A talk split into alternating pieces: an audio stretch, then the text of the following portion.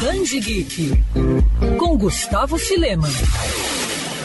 Quando você pensa no Hulk, eu imagino que o verde seja a primeira cor que lhe vem à mente, não? Até por conta disso, o personagem é conhecido pelo apelido de Gigante Esmeralda. Mas se eu te contasse que o herói monstruoso, na verdade, era cinza. Pois é, quando criado na década de 60 por Stan Lee e Jack Kirby, tendo como influências os livros O Médico e o Monstro e Frankenstein, o Hulk tinha a cor cinza. A ideia de Stan era que o personagem não apresentasse nenhum traço com a humanidade, como cor, forma ou etnia. Porém, um problema gráfico acabou fazendo com que o Golias aparecesse no gibi em um tom mais esverdeado. Depois de muita dor de cabeça com o colorista Stan Goldberg, o roteirista decidiu resolver a questão definindo que a partir dali o Hulk seria verde. A cor original do personagem voltaria a ser lembrada em outras ocasiões, como nos anos 80, quando o Hulk se tornou o Senhor Tirateima, uma versão mais inteligente e maliciosa do monstro, mas com a cor cinza.